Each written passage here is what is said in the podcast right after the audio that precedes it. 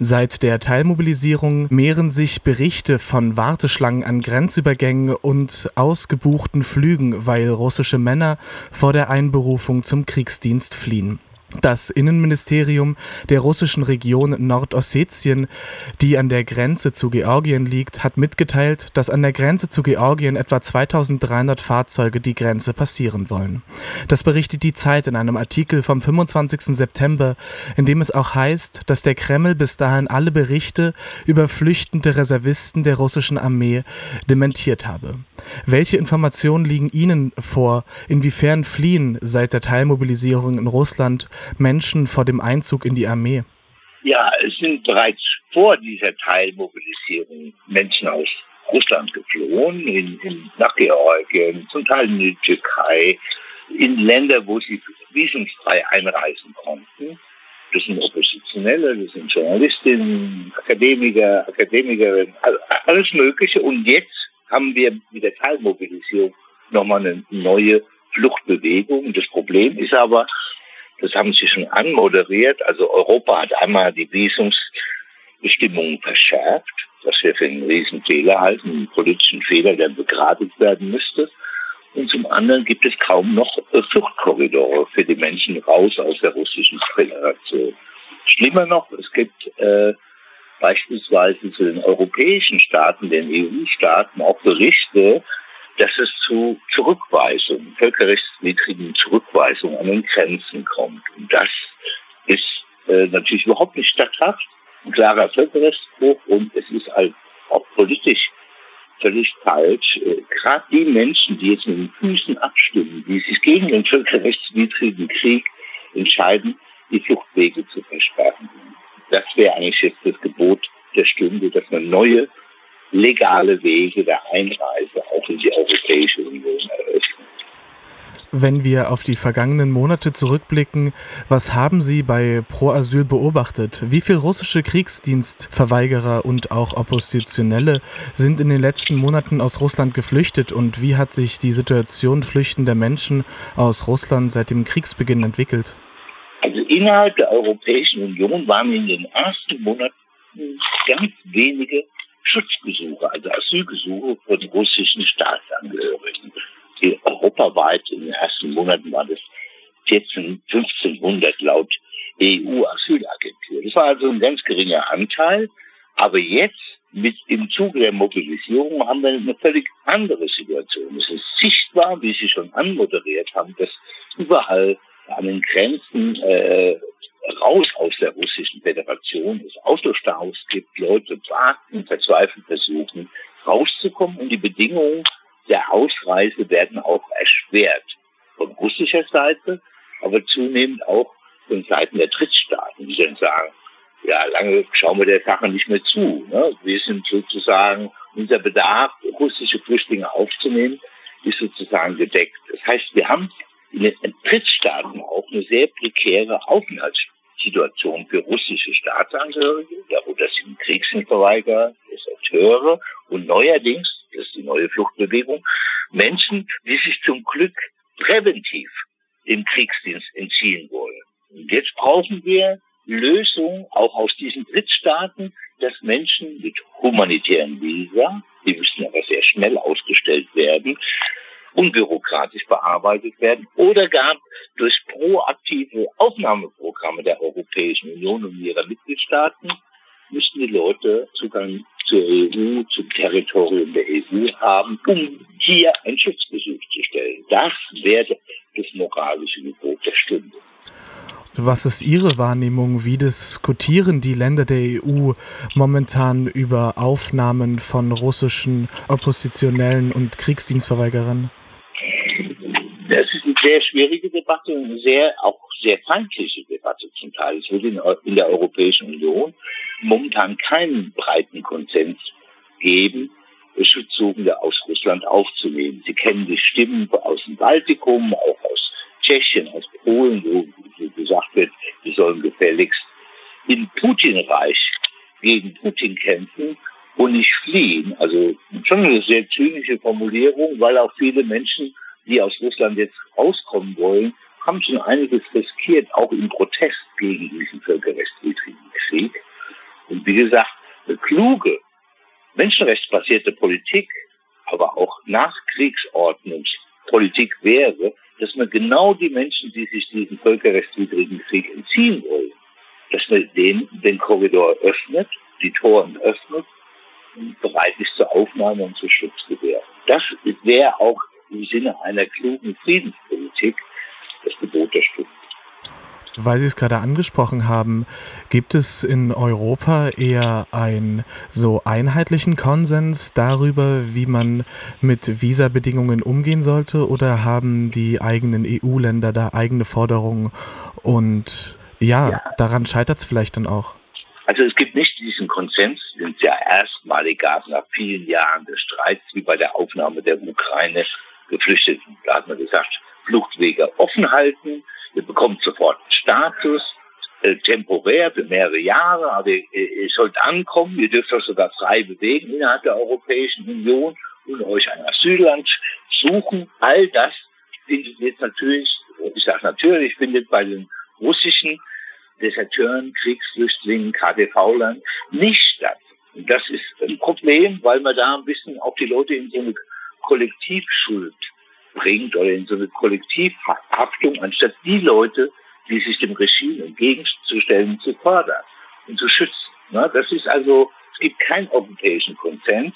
Das heißt, wir bräuchten heute Staaten wie die Bundesrepublik Deutschland, wo es eine bessere Diskussion zumindest gibt, eine Bereitschaft zur Schutzgewährung, aber noch nicht die Bereitschaft, die Fluchtwege ordentlich zu öffnen, dass Staaten wie Deutschland mit anderen vorangehen und den Unterschied ausmachen und sagen, wir sind bereit, euch zu unterstützen. Wir holen euch auch im Zweifelsfall aus Drittstaaten raus. Wir öffnen den Fluchtkorridor. Das wäre der nächste Schritt, aber es wird keinen EU-Konsens zur Aufnahme russischer Geflüchteter geben. Zu dem, was Sie gerade gesagt haben, gibt es momentan politische Parteien oder AkteurInnen in Deutschland, die sich genau dafür stark machen? Sie haben Einzelmeinungen, aber äh, jetzt auch von der Innenministerin, vom Bundeskanzler, von den Grünen selbstverständlich, von den Linken, auch zum Teil der Liberalen, die sagen, wir wollen Schutzgewährung für Kriegsdienstverweigerer, Deserteure. Das zum einen. Wir sagen dann bitte, vergesst nicht die, die sich präventiv dem Kriegsdienst entziehen. Das ist die eine Geschichte. Da gibt es gute Meinungsäußerungen, aber das Problem ist immer noch, ihr müsst auch sagen, wie die Leute auf das Territorium der Europäischen Union kommen und wie sie auf das Territorium der Bundesrepublik Deutschland kommen. Nur da können sie ins Asylverfahren und Schutzgewährung erhalten.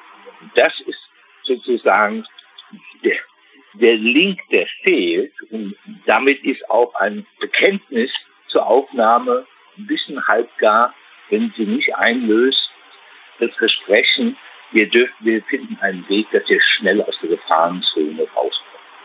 Aber hat Pro Asyl Ideen, wie man Menschen aus Russland schnell in die Europäische Union bringen könnte?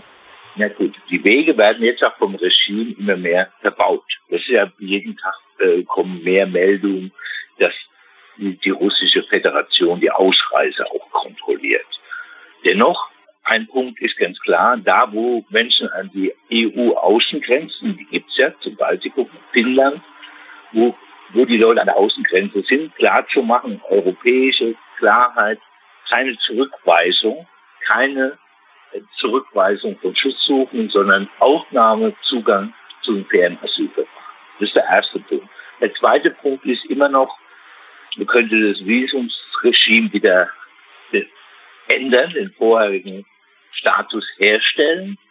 Drittens wäre, dass man zumindest aus den Drittstaaten dann auch die humanitären Visa, äh, auch die Vergabe von humanitären Visa beschleunigt, erweitert und außerdem auch überlegt, da wo es große Gruppen sind, dass man auch kollektive Aufnahmeprogramme initiiert, um die Leute in die EU zu bringen oder nach Deutschland. Das ist das klassische Instrumentarium. Und die Debatte muss jetzt geführt werden und wir brauchen Initiativen auch der Bundesregierung im nationalstaatlichen Kontext, aber ganz klar auch im europäischen Kontext. wenn es da keine Einigung gibt, dann muss halt eine Koalition her, die bereit ist zur Aufnahme Wahrscheinlich kommt die USA noch dazu, Kanada und andere Staaten. In dem Konsortium müssen wir dann Humanität gewähren.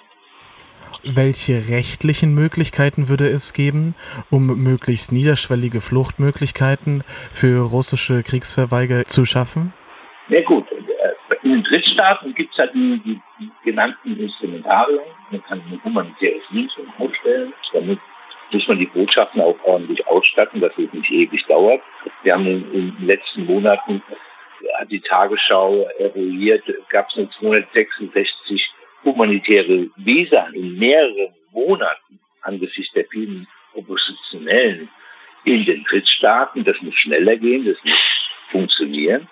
Und dann, wie gesagt, müsste man auch hingehen und diesen Staaten, die jetzt den Leuten temporär irgendwie den Aufenthalt ermöglichen, ein Angebot machen, wo man sagt, wir sind bereit zur Aufnahme, bitte lasst eure Grenzen auf. Also das ist ja auch ein Punkt. Und ganz wichtig, schiebt nicht Menschen zurück in die russische Föderation. Die Gefahr besteht ja für Leute in Drittstaaten. Und da ist eine internationale Antwort nötig, wir investieren so viel in das, zu Recht, in die Solidarität mit der Ukraine und wäre bitter, wenn man jetzt die Menschen, die wirklich einen Beitrag leisten, nicht Kanonenfutter zu werden in völkerrechtswidrigen Angriffskrieg, wenn man diese Menschen schutzlos im Limbo stehen lassen würde. Vor einigen Tagen hat Russland ein Gesetz mit härteren Strafen für Kriegsdienstverweigerer in Kraft gesetzt. Ja. Bis zu 15 Jahre drohen den Kriegsdienstverweigerern nun mit. Doch ähm, Russland hat keine Grenzschließung und auch kein Kriegsrecht eingeführt. Damit dürfen wehrfähige Männer Russland nicht mehr verlassen. Wie wird die Situation für Kriegsdienstverweigerer Ihrer Einschätzung nach sich weiterentwickeln? Ja, also die im Land sind, bedeuten sie ja schon an, dass weitere Verschärfungen kommen können, dass es immer schwerer wird, das Land zu verlassen, auch über Staaten, äh, die in den ersten Tagen nach der Teilmobilisierung noch verfügbar waren, also die visumsfreie Ausreisen beispielsweise in die Türkei oder auch nach Georgien oder in andere ehemalige Sowjetrepubliken. Das ist ja geschehen, aber jetzt sind wir an dem Punkt, wie geht es denn für die Leute dort weiter? Das ist ja nicht, ist ja nur ein vorübergehender Zustand. Da muss man sehr genau gucken, inwieweit nicht Leute Gefahr laufen, die einen Einberufungsbefehl haben, dass sie wieder rücküberstellt werden in die russische Föderation mit all den Konsequenzen, die Sie gerade benannt haben. Ne? Also die muss man schützen und de dementsprechend braucht man halt auch ein klares Signal der internationalen Gemeinschaft der Europäischen Union, mit diesen Leuten nicht nur solidarisch zu sein, sondern auch diesen Drittstaaten klarzumachen, wir sind bereit, euch zu unterstützen und wir sind auch bereit, Menschen, die bei euch kurzfristig untergekommen sind, aufzunehmen. Das wäre jetzt so, so ein Geben und Nehmen, um die Situation auch in den Drittstaaten, die ja sehr, sehr schnell umschlagen kann, zu stabilisieren. Das wäre äh, wichtig und die Leute, die es einzeln schaffen, äh, die haben natürlich mit der Vorgeschichte eine sehr gute Chance, im klassischen Asylverfahren einen Schutzstatus nach der Genfer Flüchtlingskonvention zu erhalten, wenn sie sogar beweisen können, dass sie die Erforderungen zu hoch oder Kriegsverweigerer sind oder gar Deserteure, dann, dann haben sie alle Chancen der Welt, äh, einen Schutzstatus zu bekommen. Wir finden es nur wichtig, dass man das auch erweitert auf Menschen, die den Krieg, also den Kriegsdienst präventiv entfliehen, dass auch die Schutzstatus